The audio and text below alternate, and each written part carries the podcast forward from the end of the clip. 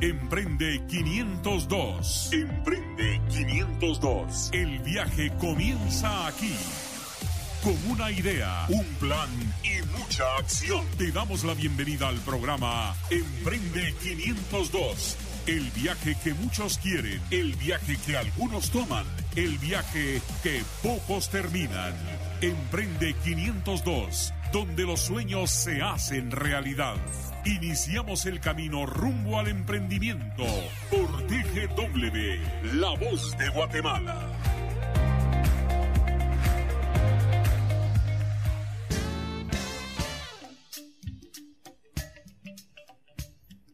Muy buenos días amigos y amigas emprendedoras de Guatemala y del mundo. Bienvenidos a 107.3 TGW La Voz de Guatemala y este espacio donde hablamos de emprendimiento, hablamos de negocios, hablamos de propuestas de valor y hablamos de todo aquello que te puede ayudar a fortalecer tu negocio.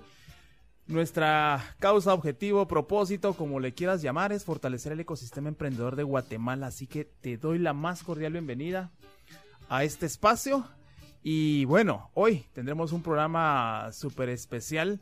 Eh, nos gusta conocer gente, nos gusta, nos gusta aprender de, diferentes personas.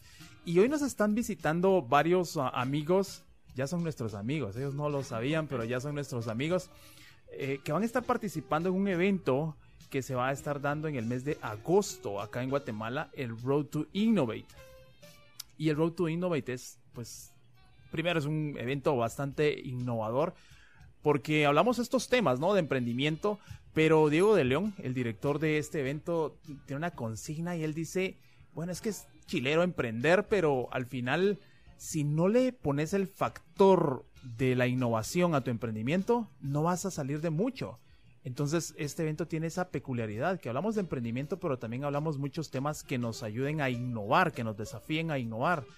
Y entre las peculiaridades que tiene, hay alrededor de 25 30 mentores que están ayudando a los emprendedores a fortalecer las áreas que de pronto son débiles o, en las cuales no tienen desarrolladas ciertas habilidades técnicas o, habilidades blandas de pronto.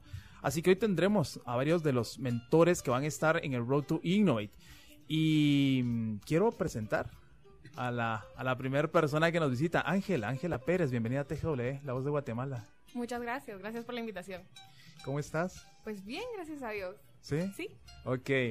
Tiene una sonrisa enorme, Ángela, no sé si es de emoción, no, no sé si son nervios o qué, pero... Siempre soy risueña. Ok, perfecto.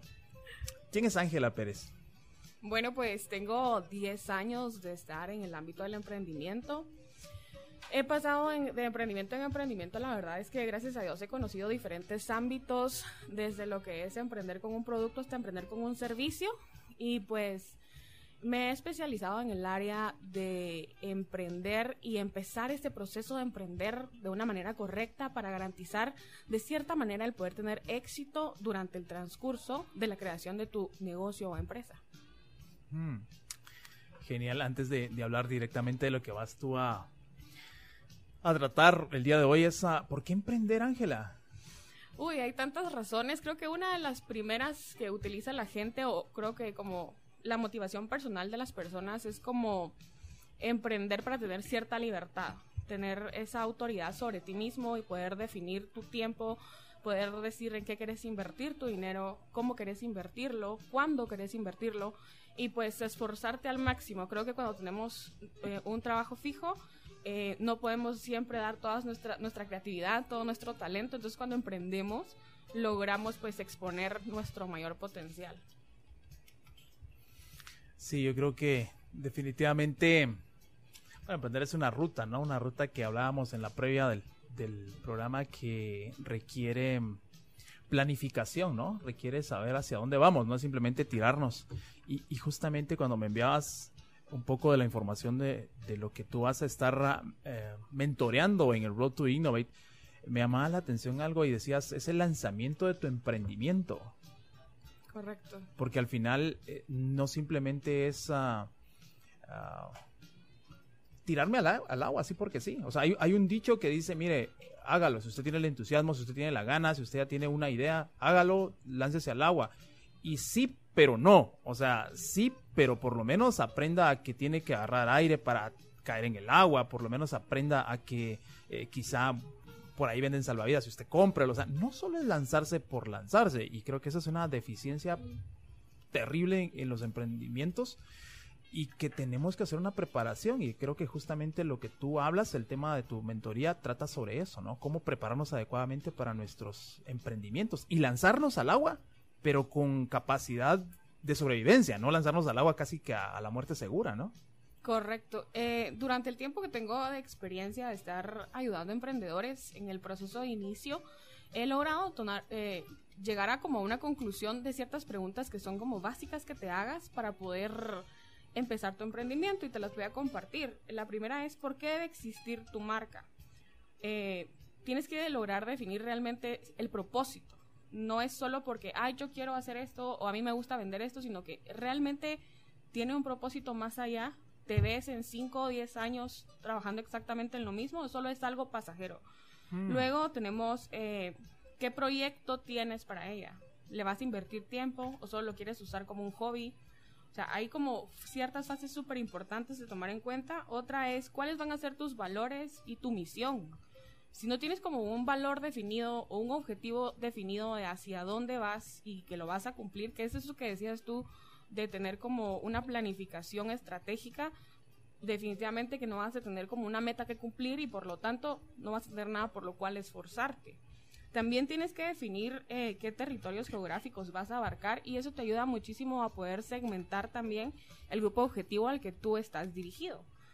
Eh, también eh, hay que preguntarse en qué categoría del mercado te vas a ubicar. No es lo mismo que estés en zona 11, que estés en zona 15, que estés en zona 17.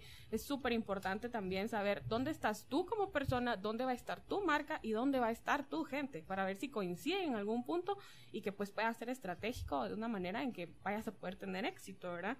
Eh, a quién vas a dirigir tu marca y qué imagen le quieres dar. Creo que estas dos últimas son súper importantes para definir la personalidad de tu marca, para saber si va a ser una marca joven, si va a ser una marca adulta, si va a ser seria, si va a ser eh, más como amigable, etcétera, ¿verdad? Wow, me, llama la atención lo de valores. Porque digamos, cuando uno lanza algo, lanzas un emprendimiento, lo menos que pensás son en valores. Quizá misión y visión, que ya creo que ya ni muchos lo usan. Yo he escuchado, por lo menos a mí me gusta más pensar en el why, en hablar de mi why, por qué hago esto, ¿no?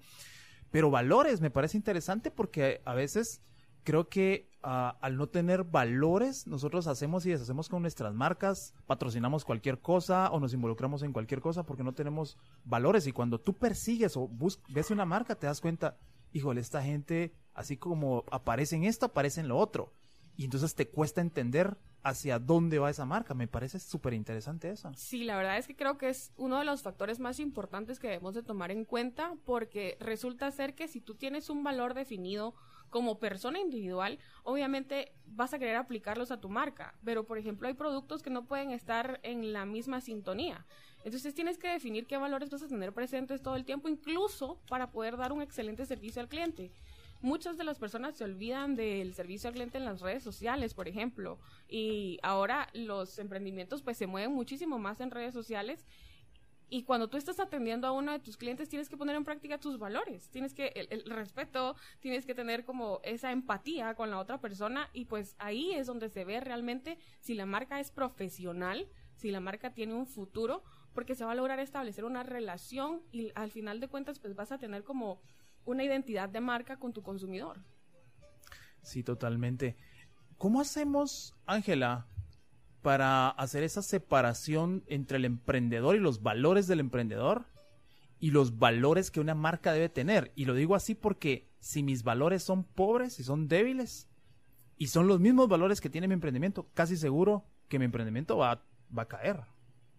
Entonces, así de desordenado es el emprendedor ahí en su cuarto y así de desordenado es ahí en el front desk, donde está atendiendo a los clientes. Entonces, se lo trae al suelo. Y él debe entender que una cosa es lo que haga allá en su cuarto, en, en su garage, pero otra cosa es donde ya tiene ese servicio al cliente. ¿Cómo hacemos esa separación? Fíjate que eso es como una pregunta súper capciosa porque eh, una de las cosas o de los factores principales que yo enseño cuando están pues en, en los cursos que yo eh, doy normalmente es que no puedes del todo separarlos. Ok. Y al final de cuentas, lo primero que tienes que hacer es volverte organizado tú mismo para poder delegarle esa organización a tu emprendimiento. Como tú mismo lo dices, eh, si tú estás como todo desordenado en tu habitación, obviamente cuando estés eh, tratando pedidos, eh, compras, etcétera, pues también va a haber un desorden. Entonces, lo primero que debes de hacer es organizarte como persona. Y creo que es la primera fase que nosotros discutimos cuando estamos empezando el curso de Emprende con éxito, para que tú puedas realmente entender que cuando te comprometes contigo mismo, te vas a poder comprometer con tu marca también. Wow. Sí, categoría de mercado, o sea, cómo, porque cuando hacemos, yo estaba analizando pitches de negocios y me han invitado a muchas cuestiones de estas y, ¿y cuál es tu mercado? Eh, hombres de 15 a 25 años, ¿verdad? Eh, que estén en... Alarán, entonces medio Guatemala es. Entonces, a ojos cerrados dice, yo invierto pues porque me va a hacer millonario en, un clic, me va a hacer millonario en un segundo, pero no es así de, de, de fácil de sencillo. No, para nada. Yo creo que la segmentación de mercado, como tú la estás tratando ahorita, es algo súper importante. Cuando las personas llegan y de repente, pues ahí nos está escuchando alguien que no tiene mucho conocimiento de lo que es segmentación, una de las formas más fáciles de poder segmentar tu mercado es ver a tu competencia y ver realmente hacia quiénes están dirigidos ellos, qué estrategias están utilizando para poder posicionarse y entonces tú vas a lograr definir eh, hacia quién están dirigidos si de verdad son solo hombres, como tú dices, de cierta edad, que viven en cierta área, o si puedes ampliar un poco más a decir son personas que trabajan en, en cierto tipo de trabajos, o son personas que se desvelan, o son personas que consumen ciertos productos, y entonces ahí se va delimitando muchísimo más hasta que llega un punto en el que de verdad vas a lograr tener un nicho de mercado. Y en ese momento entonces vas a poder decir, ok, ahora sí ya puedo definir realmente cuáles son mis costos, cuál es la personalidad de mi marca, hacia quién estoy dirigido y cómo voy a poder tratar realmente esta relación que yo le quiero crear al consumidor con mi producto o servicio. Bueno, pues ya escuchaste a Ángela Pérez, si, si querés uh, de alguna manera uh, profundizar más en algo de lo que dijo Ángela, pues invitadísimo a Road to Innovate en el mes de agosto, 23, 23. de agosto. Eh, mil y una noches, ahora se llama, ¿cómo? Mil y una. Mil y una, sí. sí. le cambiaron nombre. Me disculpo públicamente, no invité a mi, no, no presenté a mi querido Jaime Osorio. Jaime, bienvenido a TGW y a Emprende 502.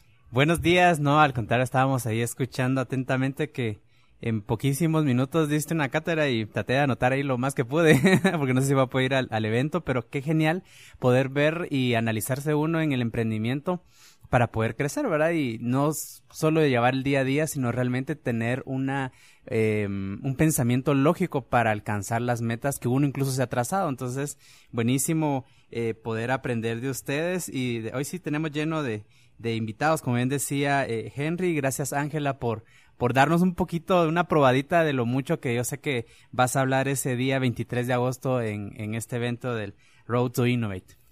Bueno, en Emprende 502 también escuchamos música, mis amigas y amigos y amigas que nos escuchan. Hace ratito que no sonamos algo chapín.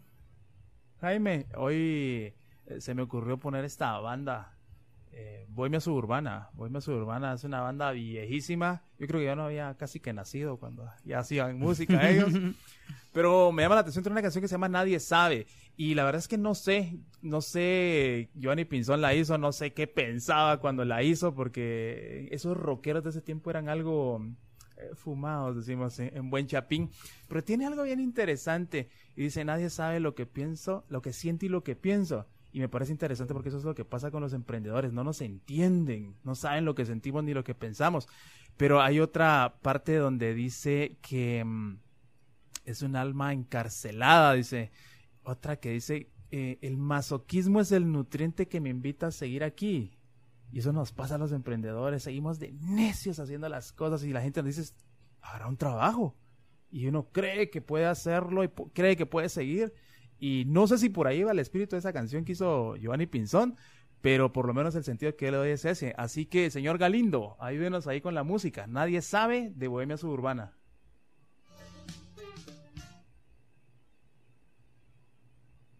Y nadie supo. Fue horrible. Fue horrible. pero así somos en el emprendimiento, nos toca improvisar sobre la marcha. Y más cuando es un programa en vivo. Claro, pero... pero eso pasa, realmente eso pasa en el negocio. Es. O sea, existe una planificación, aquí tenemos una escaleta, la escaleta no nos funciona y de pronto tenemos que ir improvisando. Es, es parte de. Así que estamos con la música. Adelante.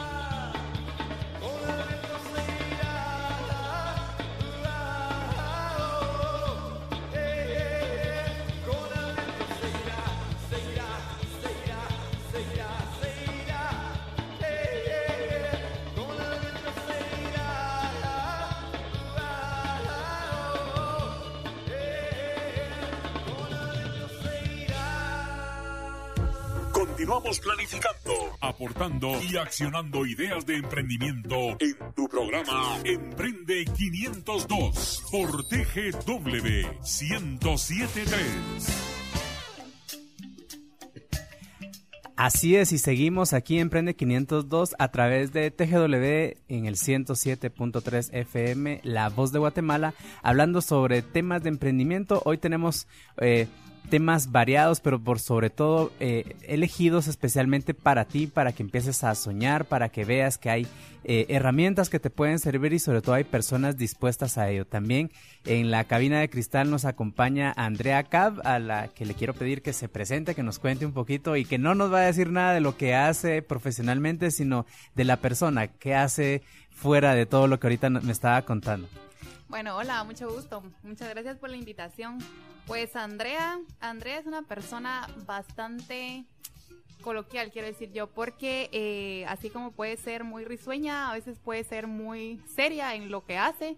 Realmente me gusta mucho integrarme en lo que hacen las personas. em, apoyarlos también, ¿verdad? Porque con todo esto del emprendimiento que estábamos hablando, eh, realmente yo soy alguien que pues apoya. Guatemala se está abriendo mucho y pues me gusta ser parte de ellos. Entonces Andrea es alguien que, que le gusta apoyar, que le gusta promocionar y que le gusta pues aconsejar con lo, con lo poco que sabe. Con lo poco o mucho que ahí ha sido aprende excelente. Y cuéntanos un poquito sobre el tema de las necesidades del cliente, cómo has manejado esa, esa temática de- desde tu emprendimiento o empresa. Bueno, eh, a mí me gusta comenzar diciendo que realmente eh, tenemos que saber que el éxito de un emprendimiento no depende primordialmente de lo que la gente vende o lo que la gente hace. No depende del tipo de proyecto, no depende de la forma en la que uno negocia. Realmente el emprendimiento depende únicamente de tu cliente. Porque este está ligado también a la cantidad de veces que tú le puedes vender o que le puedes vender incluso a sus referidos. Entonces, ¿cuál es la mejor forma de mantener felices a tus clientes? Pues encontrando realmente qué es lo que los hace felices. Entonces, eh, hoy en día el cliente sabemos que es muchísimo más exigente, tiene la información al instante, entonces realmente nosotros tenemos que ir a la par de ellos. Por eso tenemos que romper paradigmas, identificar realmente qué es lo que quiere, dónde hace sus compras, por qué las hace, qué sentimientos tiene, qué presiones tiene, porque realmente al momento de ver las emociones, no solo hay que ver las buenas, sino también hay que ver las malas, que es de ahí donde nosotros aprendemos de los mismos clientes, ¿verdad? Ok, o sea, no es solo el precio, una de las necesidades que eh, un cliente quiere satisfacer, es más allá de eso. Sí, exactamente. De hecho, ahora todo, si te das cuenta, es en base a experiencias. Entonces, muchas veces el cliente puede pagar por esa experiencia y ya no se basa de cuánto, de cuánto puede ganar o cuánto puede percibir, sino realmente qué le va a quedar al cliente de esa experiencia. Esos recuerdos, ¿verdad? sí. Hablamos de preferencias y, y entendiendo de que el mercado cambia y todo está cambiando, hay preferencias que son actuales. Pero bueno, lo actual pues ya casi que es pasado, ¿no? Porque Claro. al final lo que gusta hoy ya no gusta mañana. Pero me llama la atención que entre lo que tú hablas, hablas de las preferencias potenciales. Porque ahí es donde está el negocio, ¿no? En realmente Claro. anticiparnos a qué es lo que podemos vender mañana o pasado, ¿no? Así es, y de hecho el cambio tecnológico es una de las principales va- variaciones que tenemos el día de hoy con el cliente, ¿verdad? Porque era lo, lo que yo les mencionaba, al final tenemos la información al instante que tenemos que ir acorde a ellos, entonces al contrario, de hace muchos años eh, el mercado es infiel a sus productos y, y me gusta llamarlo así, realmente claro y directo, porque realmente tenemos que ir nosotros acorde a lo que ellos quieren. Si no se les ofrece algo que es fuera de lo convencional, simplemente nos cambian y voltean a ver a nuestra competencia y se van. Entonces, la idea es que nosotros brindemos esa experiencia memorable y positiva para que no solo agrademos al cliente, sino para que lo podamos retener. O sea, realmente hay que ser esas vacas púrpuras que lo que hacen es que se adaptan al cambio y no decepcionan al mercado porque siempre los vamos a mantener con una expectativa. Claro. Sí, genial. Y ahorita que hablas de, de la famosa barca púrpura, le hemos platicado aquí en esta, En en esta esta cabina. cabina, eh, con varios amigos. Y no solo es para temas empresariales, sino incluso también personales. Qué genial Sí. que, que esa, ese enfoque se, se esté manejando ya en Guatemala, porque al final tenemos que destacarnos, tenemos que eh, ser diferentes y auténticos. ¿Y cómo podemos entonces conocer a la competencia, eh, Andrea? ¿Qué nos recomiendas? Bueno, hay, varios tips que me gusta manejar con los emprendedores. Algunos de ellos parecieran un poco obvios, pero yo siempre les digo, investiguen. Y ellos me dicen, sí, eso es elemental, ya investigué. Pero realmente esta es una parte muy importante del proceso, porque no vamos eh, solo a la competencia directa, sino también tenemos que ver a la gente que también está haciendo cosas diferentes, porque tal vez no estamos dentro del mismo segmento, pero podemos aplicar acciones que ellos mismos hacen así como también desarrollar vínculos, porque mucha gente dice es mi competencia, entonces lo voy a bloquear, o sea, simplemente no va a ser mi amigo. Pero también podemos aprender prácticas, sobre todo en el ecosistema de emprendimiento. eh, la idea es mucho hacer como el famoso networking, ¿verdad? Al final la otra persona puede estar haciendo lo mismo que yo, pero yo le voy a dar un enfoque diferente y voy a aprender de esa otra persona. También algo que es muy importante es, es resistirse a la tentación de precios, porque todo el mundo es, bueno, voy a bajar el precio, entonces voy a ser líder en el mercado. Y esa es una estrategia que a largo plazo pues no funciona y nos resulta un poco más cara. Y sobre todo mantenerse alerta, mantenerse informados, qué están haciendo, cómo lo están haciendo e investigar las tendencias. Sí, yo también leía entre, entre las notas que nos enviaste. ah, también tocabas el tema segmentación que tocamos eh, con Ángela. ¿Cómo segmentamos realmente? A mí me interesa mucho eso, porque yo creo que esa es la clave, ¿no? Estoy de acuerdo contigo. Un cliente que, que lo hagas feliz porque hay recompra, hay recomendaciones y bueno, se abre un mundo de posibilidades. Pero el punto es encontrar el, el lugar donde está ese cliente, que es el segmento. Así es. Digamos, realmente tenemos que eh, saber qué es segmentar, porque muchos emprendimientos dicen, bueno, segmentar es un gasto o es una inversión.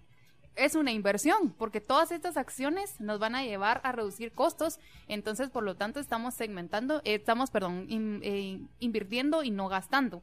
Pero para eh, segmentar debemos de considerar ciertos criterios generales, como son las características socioeconómicas y demográficas que mencionaba Ángela. Pero también tenemos que elegir al mercado objetivo, no podemos ir a todos. Hoy en día existen lo que son los micromercados, que son los que nos dan realmente la rentabilidad o, o nos respaldan lo que nosotros hacemos.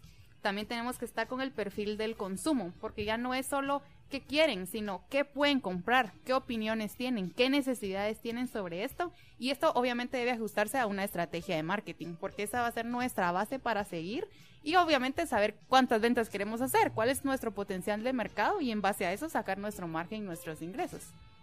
Y la segmentación, ¿cada cuánto la debemos de hacer? No sé, a veces uno dice, bueno, ahorita que empecé mi emprendimiento, es esto y esto, ¿cada cuánto debo hacer esos ajustes?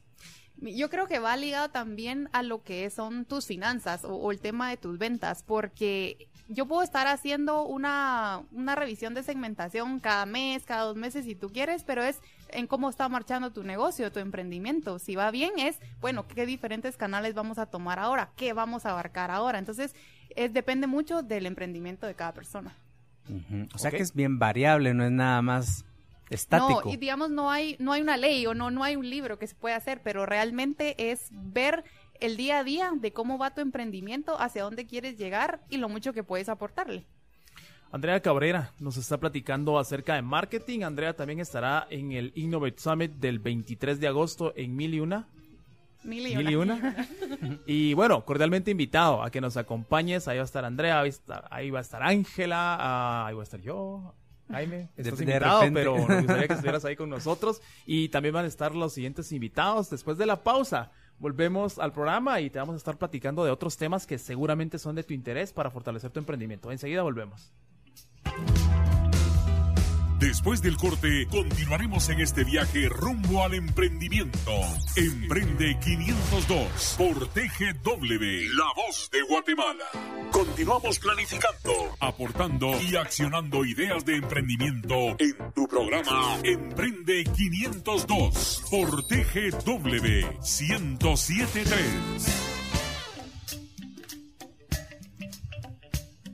Gracias por tu sintonía al 107.3 TGW La Voz de Guatemala. Y este espacio Emprende 502 donde hablamos de ideas de negocio, hablamos de cómo ayudarte a desarrollar tu idea, a potenciar tu idea, a escalar tu idea. Eh, nosotros tenemos como propósito fortalecer el ecosistema emprendedor de Guatemala, así que que te traemos ideas y, y todo lo que te puede ayudar para, para, esa, para esa meta. El día de hoy estamos a Jaime Osorio y tu servidor Henry Vicente hablando del ah, Innovate Summit, el evento que se llevará a cabo este 23 de agosto en Mil y una. Mil y una, sí. Mil y una. Y, y bueno, que va a reunir eh, alrededor de 50 actividades donde vas a tener cantidad de, de recursos y entre uno de los recursos que vas a tener es el acceso a poder a recibir mentorías de personas que están pues ah, emprendiendo o que de alguna manera eh, son expertos en un área específica. Así que en la primera parte del programa ya conversamos con Ángela Pérez, que pues ella nos puede ayudar a lanzar nuestro emprendimiento y ver todas esas áreas que se requieren para lanzar nuestro emprendimiento. Andrea Cabrera nos hablaba de marketing. Y en esta segunda parte tenemos igual dos invitados. Eh, vamos a hablar de mm, aspectos legales, aspectos legales porque creo que al final eso es súper, súper importante y para esto nos acompaña eh, Víctor, Víctor Barrios de BS Legalis. Así que Víctor, bienvenido una vez más. Ya estuviste con nosotros. Sí, muchas tiempo. gracias Henry y gracias Jaime por el espacio. Pues bienvenido, eh, Víctor Hugo, y cuéntanos un poquito acerca del tema de las marcas y su protección patrimonial, específicamente con los temas de emprendimiento. Creo que hoy en día eh, son tan variables las situaciones donde podemos compartir nuestras marcas, nuestra idea y cómo el sistema jurídico puede ayudarnos a proteger ese bien intangible, pero su- sumamente valioso. Gracias Jaime. Pues como tú lo dices, todo emprendimiento inicia con una marca. Tú piensas, bueno, quiero hacer por ejemplo un negocio de limonadas. Y lo primero que piensas es, ¿cómo le voy a llamar? Ese cómo le voy a llamar es tu idea, es un activo, como tú bien lo has dicho, es un nombre, es una imagen que te va a distinguir del público, ¿sí? Una tienda de ropa se llama, por ejemplo, La Fortaleza, es distinta a la otra que se llama El Éxito. Desde allí ya tienes un emprendimiento que está, eh, que tiene una ideología y que tiene una imagen específica, ¿sí? Eso lo podemos proteger a través de la ley. La analogía que nos gusta utilizar acá es como si tú tienes una casa, tu emprendimiento es tu casa, la vas a ir formando y la vas a ir cimentando. ¿Qué sucedería si tuvieras una casa con la puerta abierta? ¿Te sentirías cómodo vivir en ella? ¿Te sentirías seguro? Sin embargo, si tú utilizas la ley y proteges tu marca, tendrás la puerta cerrada y tú podrás decir quién entra y quién no. Entonces la protección legal de las leyes es sumamente importante y uno piensa, bueno, lo que pasa es que no quiero que, que alguien plagee mi marca. Y ojo a todos los emprendedores, son dos aspectos sumamente importantes los que hay que tener en cuenta al proteger una marca. El primero es que si tú sales al mercado y con, esta, con este puesto de venta de limonadas y le llamarás limonchelo, por ejemplo, y le pondrás un limón y un vaso y una imagen así, puede que eso ya esté protegido. Que exista otra empresa u otro emprendedor que tenga una imagen igual o similar. Y si en dado caso tú sales al mercado y estás plagiándola o estás utilizando el mismo o un distintivo similar, te pueden demandar. Entonces la primera forma de evitar esos problemas legales es hacer una buena investigación y saber si lo que está sacando al mercado está o no. Y la segunda es evitar que terceros puedan plagiar o utilizar tu marca de forma indebida. Lo bello de las marcas es que las puedes proteger por 10 años y a los 10 años haces una renovación del registro por 10 años más y así sucesivamente. Pero ya tendrás la garantía de que el Estado y que todos tus consumidores o el público al que te diriges sabrá que estás protegido.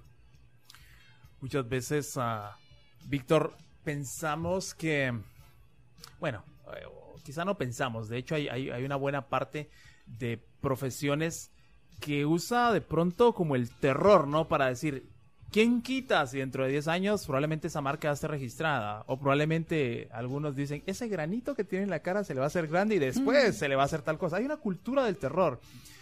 Eh, pero yo sé que en el caso de ustedes no es, no es esto. Y yo quisiera cambiar eso, o sea, de, de pronto decir, ok, no estamos hablando del, del, no le estamos infundiendo terror al emprendimiento o al emprendedor en decirle esto va a suceder, pero es una posibilidad real. Y me, me anticipo a, a- algo antes, ¿no? Antes de, de- lo que tú nos explicas. Y es cómo creamos esa cultura de entender que ese es el valor realmente de la empresa. Porque yo lo entiendo muy bien, pero hay mucho emprendedor que no lo entiende. O sea, dice, ok, sí, ah, puede ser, pero de todos modos yo le entro y ahí voy en mi emprendimiento. Y resulta que entonces lo que estás diciendo, Víctor, se le hace realidad en- en- dentro de 5 o 10 años. Resulta que esa marca, alguien más la registra, quizá ni estaba registrada, pero alguien más la registra y puede legalmente decir, ok, esta es mi marca y esa, es, es- es- es- esa profecía se hace realidad. Entonces, ¿cómo creamos esa cultura? ¿O qué le dirías al emprendedor que dice, sí es cierto, yo entiendo lo que dice eh, Víctor, yo entiendo lo que dicen los de Emprende 502, pero igual todavía no es el tiempo. Creo que es cuestión de cultura, ¿no? Sí, eh, aquí el, el asunto primordial es entender que lo primero que expones al público en tu emprendimiento es la marca. Claro. Entonces, dejas a merced de todos, en redes sociales, en tus correos, en tus cartas, en cualquier medio en que tú te difundas, de que ahí estás, estás a la expectativa y estás sin protección. Entonces, puede que suceda que en algún momento haya alguien que quiera aprovecharse, o puede que no suceda. Pero ¿cómo te sentirías más seguro saliendo a la calle en un día de lluvia? ¿Con un paraguas o sin él? Claro. es mejor estar prevenidos, es mejor estar con la precaución debida y poder exponerle al público con una R encerrada en un círculo que seguramente la han visto, que dice registrado, o una MR que es marca registrada, exponerle al público que eres un emprendimiento formal, ¿sí? Que eres un emprendimiento que como mínimo se quedará en el mercado 10 años. Eso sí que le da seguridad a tus clientes y le da seguridad también a las empresas que quieran contratarte. No es lo mismo de, eh, estar con una empresa que ni marca tiene registrada, que es lo más valioso para ellos, como se publicitan, a un emprendimiento que tiene la marca registrada. A mí y seguramente a todos los que compren de ese emprendimiento les dará mucha seguridad saber de que ese emprendedor está protegido y primero y segundo va con todas con todas todas. Y también hay que considerar que eh, la marca también, el que la haya registrado, va a procurar cuidarla, porque justamente no solo es costoso de pronto registrarla, sino también mantenerla durante tanto tiempo. Y vemos legendarias marcas de 100, 200 hasta 300 años, y es justamente eso, que han tenido esa, esa buenas prácticas que nos dicen, bueno, si estoy comprando con ellos es que tienen tanto recorrido. Entonces, al final, eh, cuando hacías la analogía del- de, la capa, eh, qué interesante, porque a veces uno dice, no, hombre, solo es un mojoncito que me voy a dar, y después la medicina o hasta los días de suspensión nos salen más caros, y creo que ahí es donde el emprendedor tiene que tener esa capacidad de, de decisión en decir, no, tengo que eh, tomar estas acciones, así como ordeno mis finanzas, eh, veo el aspecto tributario, creo que esta es una pieza o es una pata importantísima en esa mesa del emprendimiento, ¿o no, Víctor Hugo? Es así, es correcto, porque eh, siguiendo con la analogía de la lluvia, ¿verdad? Puede que te salga más caro. Puede que la medicina, los días de suspensión, o que te des un resfriado y dejas de... Te, te expones al público a que te veas protegido. O sea, no vas a transmitir esa confianza que debería de transmitir un emprendimiento. O sea, no por ser emprendimiento carezco de experiencia. No por ser emprendimiento carezco de conocimiento. Soy emprendedor porque estoy consciente y estoy seguro de mis capacidades. Y eso es lo que le expongo al público. Tengo la, la destreza y tengo la gana de salir al público y poder vender un producto o un servicio. Pero eso quiere decir mucho. Eso quiere decir que esa persona confía en sí misma y confía en los retos y los logros que puede lograr. Protección patrimonial, Víctor. Porque bueno, una cuestión es la marca y, y creo que entre lo que ustedes también proponen, hablan de protección patrimonial. Háblanos un poquito de eso. Con mucho gusto, Henry. La protección patrimonial lo que vemos es cómo hacemos que el emprendimiento o que la empresa que ya tengas pueda resguardar sus activos más valiosos. Ya hablamos del primero, que es la marca. Claro. Segundo, ¿qué sucede si empiezas a comprar maquinaria? Y esa maquinaria es la que te permite generar los, los productos. ¿Qué sucede si de pronto te compras una bodega o tienes un local, etcétera, etcétera? Hacemos la planificación patrimonial a través de estructuras jurídicas que permitan que esos activos tan valiosos que son los que te producen el dinero estén resguardados, no estén a merced de posibles denuncias o de posibles demandas. Luego de ello podemos hacer otra estructura que sea la que le dé la cara al público sin ningún inconveniente. ¿sí? Entonces, es ir tomando todos esos activos valiosos e irlos resguardando. ¿Resguardando para qué? Para que sigan produciendo. Porque una demanda que te embarguen, por ejemplo, cuentas, te puede dejar muy mal planteado hacia tus otros proveedores, hacia, hacia tus otros empleados, etcétera, etcétera. Claro. Puede dejar que tu emprendimiento fallezca por una mala decisión o por algo Una demanda no siempre tiene que ser fundamentada en algo. Puede que sea una demanda eh, que le llamamos espuria, de las que no tiene ningún sustento. Y eso puede que haga que tu emprendimiento quiebre. Sí, y eso es valiosísimo hoy en día que cualquiera se pueda rogar ahí una un derecho y justamente por ello incluso en las redes sociales ahora tenemos esas esos mecanismos de verificado porque cualquiera puede decir yo soy este personaje, estoy publicando información que tal vez pueda causar odio o, desinformación inclusive y esa certeza jurídica de tener el patrimonio seguro de que nuestra marca o nuestra eh, nuestro logotipo esté respaldado por las leyes del país creo que al final lo que trae es un valor agregado para tu empresa y para tu emprendimiento. Y si de pronto de aquí a cinco años tal vez ya no quieres continuar a ello o te quieres dedicar a otra cosa, tan solo el hecho de vender la marca, eso ya es un patrimonio que, que vale la pena eh, cuidar o no, Víctor Hugo. Es así. Y si me permiten, por ejemplo, cuando pensamos en... Hay una pizza muy famosa que se vende en bolsita y es Sí. bastante económica, ¿verdad? No sé Sí. si puedo decir al aire o no. Eh, Mejor no, no. porque no nos patrocinan. No, porque Ah, nos fuera la. ¿no? Sí, no nos- Pero digamos, esa pizza es muy famosa, estás ¿verdad? seguro. Es muy económica, muy famosa y deliciosa. ¿Qué sucedería si eh, ese es un sistema de franquicias? ¿Qué Claro. sucedería si a ti te venden esa franquicia? Te la van a vender a un buen precio porque es una buena pizza y demás, pero si te, te la venden sin la imagen, sin el nombre, ¿será que la gente te va a comprar? ¿Será que la gente Mm. va a entender que esa pizza es la misma pizza eh, de todos los otros sitios? Se te cae el negocio. Entonces, el alma de un negocio realmente es la marca. Porque no te van a comprar a ti, Henry, no te van a comprar a ti, Jaime, sino que le van a comprar a tu negocio, que tu negocio se puede llamar Pizza Soñada, por ejemplo. Le van a ir a comprar a Pizza Soñada. No le van a comprar a Henry. A Henry posiblemente le van a comprar sus familiares, pero de ahí para adelante no van a decir, voy a ir con Henry, el que hace pizzas. Claro. Nunca. Voy a ir a Pizza Soñada. Voy a buscar en las redes Pizza Soñada. Voy a buscar en el internet Pizza Soñada. Porque esa es la pizza que quiero. Y así es como nos movemos. Dense cuenta. Desde que nos despertamos pensamos, voy a ir a desayunar a... Hay una Sí. marca allí. Voy a comprar ropa de tal marca. ¿Sí? Todos los productos y servicios ahora se mueven por marcas. Bueno, y cerrando tu participación, Víctor, eh, quizá el, el llamado ¿no? al emprendedor en entender que esto no es un gasto, que muchas veces dicen, no, yo lo hago porque no tengo, tengo que maximizar el- el- la eficiencia de mi plata, pero no es un gasto, es una inversión. Así que la invitación a que, a que se animen a hacer eso, porque yo, yo realmente creo que es una inversión, no es un gasto el que uno hace cuando hace cosas como las que, estás, lo- las, las que están proponiendo ustedes.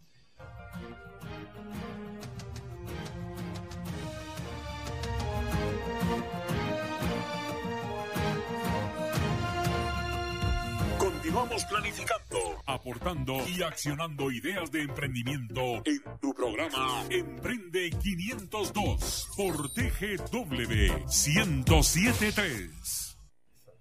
Estamos en tu programa Emprende 502. Hoy ha sido un programa súper especial Así en es. todo aspecto. Víctor, estábamos hablando de costos. Inversión contra gasto. Es correcto, sí. Eh, nosotros vemos la marca como la inversión. Como les digo, va a estar en el público, va a ser como te reconocen en el público y cómo te compran, ¿verdad? ¿Cuál es el- la inversión que hay que hacer? Es inferior a un quetzal por día de protección. ¿Y ahora qué haces con un quetzal? Ponte a pensar, ¿qué haces con un quetzal? Hmm. Muy poco, ¿verdad? Sí. y tener tu activo más valioso, que es tu marca, lo que tú le publicitas al, al público, por menos de un quetzal al, al día, es sumamente barato. ¿Por qué? Porque tenemos paquetes para emprendedores y entendemos que el emprendedor carece muchas veces de los recursos económicos, pero lo apoyamos, queremos una Guatemala mejor y por eso es que apoyamos el emprendimiento. Víctor Barrios en Emprende 502 hablando de protección de marcas y protección patrimonial. Y si tú quieres saber un poco más de esto, necesitas ah, eh, conocimiento de expertos, pues invitadísimo a que en el Innovate Summit del 23 de agosto te acerques a mil y una y puedas ah, pues acercarte a Víctor y, y conocer un poquito más o profundizar de este tema. Continuamos entonces con, con un invitado más, Jorge Luis Contreras Herrera. Nos habla de innovación. Bienvenido, Jorge Luis. Gracias. Quiero comenzar em, porque hay muchísimas cosas que decir acerca de la innovación, Y pero tienen que ser en cinco minutos. tenemos muy pocos minutos. Cuatro, tres, dos, así uno. que quiero centrarme en una profunda paradoja que tenemos en Guatemala. El chapín, por naturaleza, es innovador. Todos somos creativos, todos Claro. somos muy innovadores. De hecho, la palabra chispudo que usamos regularmente para referirnos a nuestros cuates, a, a todas las personas que tenemos alrededor, implica eso. Sabemos que tenemos ese gran potencial para innovar. Aún así, la gente muchas veces se refrena, se contiene de hacer cosas que podrían llegar a cambiar la realidad propia, la realidad de su familia, de sus amigos, de su comunidad, del país o incluso del mundo.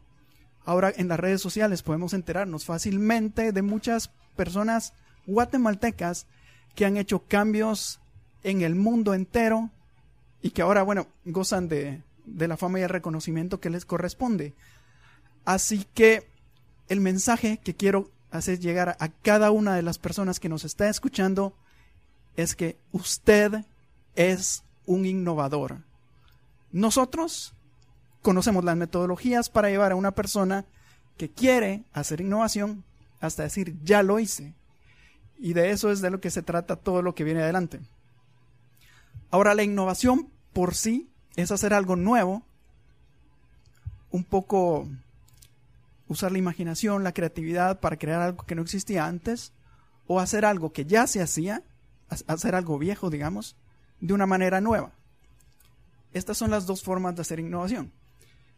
Y si te pones a pensar, es un problema completamente distinto al tipo de problemas que nos presentan en todo el sistema educativo. Durante 14 años nos entrenaron a que existe una respuesta correcta a cada problema. Salís a la vida y te encontrás lo contrario. En el sistema educativo te dijeron 2 más 2 y la pregunta es ¿cuánto? Salís a la vida y la vida te dice, ok, ¿quieres lograr un 4? ¿Cuántas posibilidades distintas hay para llegar a ese mismo objetivo? Eso hace explotar tu, tu imaginación si aceptas el desafío de enfrentar esa pregunta. Y eso es lo que nosotros tenemos. Tenemos un país lleno de gente muy creativa, muy emprendedora, muy innovadora.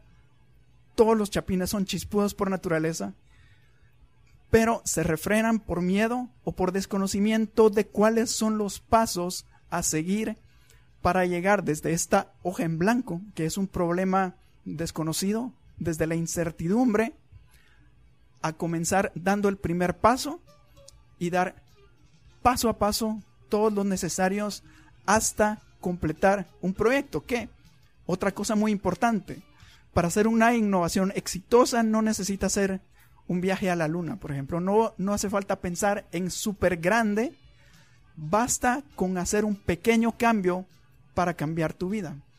Hay un libro buenísimo acerca de, de las competencias en bicicleta generalmente se buscaba mejorar los rendimientos específicamente de los, de, los atletas y de la- de la- del equipo en porcentajes 5, 10, grandes porcentajes para obtener una ventaja sobre, las sobre los demás, sobre, sobre los otros competidores. Y hubo un simpático coach que dijo, bueno, vamos a usar la misma tecnología en bicicletas y el mismo entrenamiento para los corredores, pero vamos a mejorar 1% todas las cosas que hay en el entorno de, de los, de los atletas y vamos a ver qué pasa. Se mejoró 1% la alimentación, se mejoró 1% las almohadas que usaban, se mejoró 1% la temperatura del entrenamiento y terminó ganando una serie de competencias en fila por esos pequeños cambios incrementales. Así que usted que nos está escuchando no se refrene de hacer una innovación solo porque piensa que tiene que ser una cosa grande o cambiar el destino del planeta de primas a primera. No hace, no hace falta aspirar a tanto, un pequeño cambio en la vida propia, un pequeño cambio en la vida del vecino, un pequeño cambio en mi negocio puede hacer una diferencia que se acumula a través del tiempo y a través de los esfuerzos para llegar a hacer una gran diferencia. Y eso es lo que estamos buscando. Sí, gracias por, por la pequeña introducción. Creo que el desafío es, ah, Jorge, que todo suena bonito, ¿no? Creo que muchas veces a estos eventos como el Innovate Summit vamos y vamos porque buscamos ideas de cómo cambiar.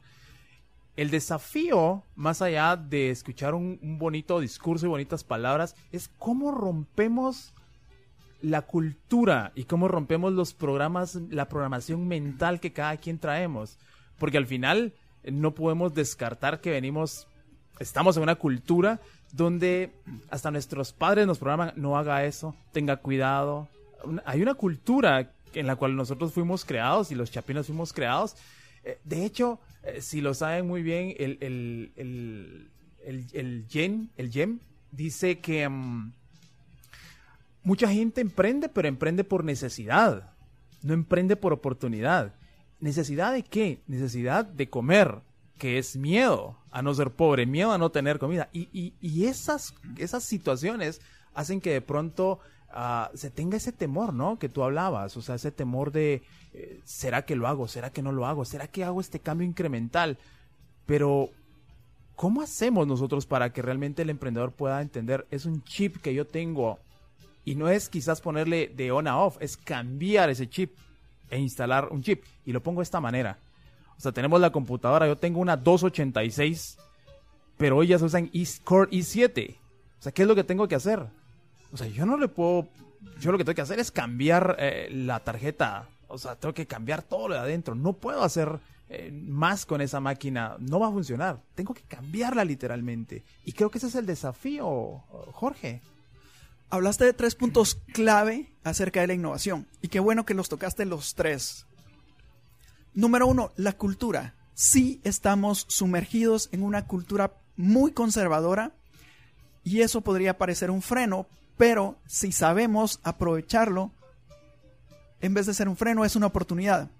Si toda la gente que está a tu alrededor va caminando lento, es de no, de uy, no, no hagas eso, entonces vos cambias el chip y ya tenés una ventaja comparativa y competitiva inmediata por sobre toda la gente que está a tu alrededor. Punto número dos, el mindset, la forma de pensar y hablemos propiamente del miedo.